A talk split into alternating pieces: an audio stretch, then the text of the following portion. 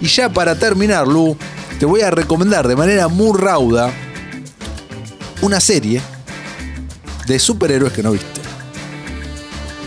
Bueno, Nunca digas nunca, jamás, como... eh, estoy Como casi seguro, americano. estoy casi seguro A que ver. no viste Stargirl.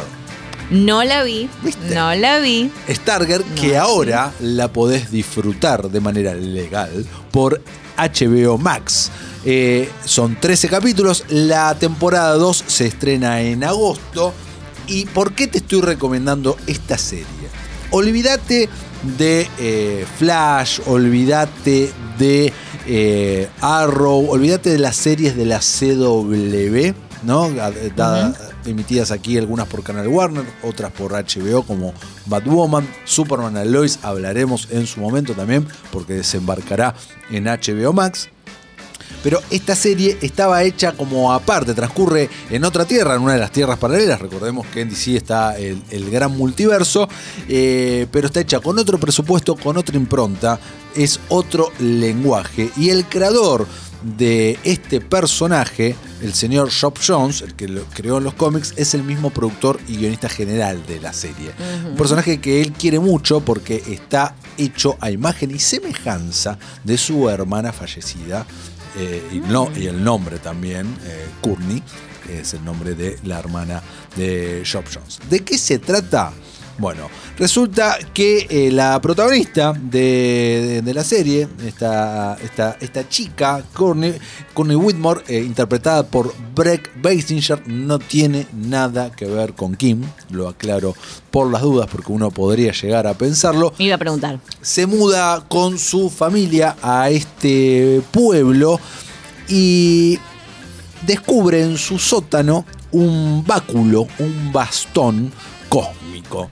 Que lo, como que lo está llamando a ella, el bastón lo llama a ella, como que tiene una vida, y ahí descubre la gran verdad de el eh, nuevo marido de su madre, que había sido nada más ni nada menos que Stripesy, que era la mano derecha de Starman, un superhéroe de la Golden Age. Y acá es como nos introducen a la Sociedad de la Justicia, que fue la formación anterior a la Liga de la Justicia en los cómics y que vamos a ver dentro de poco, va, en realidad el año que viene, en la película de Black Adam, la protagonizada Ah, por sí. Dwayne Johnson. Bueno, ahí nos van a presentar en el cine por primera vez a la Sociedad de la Justicia.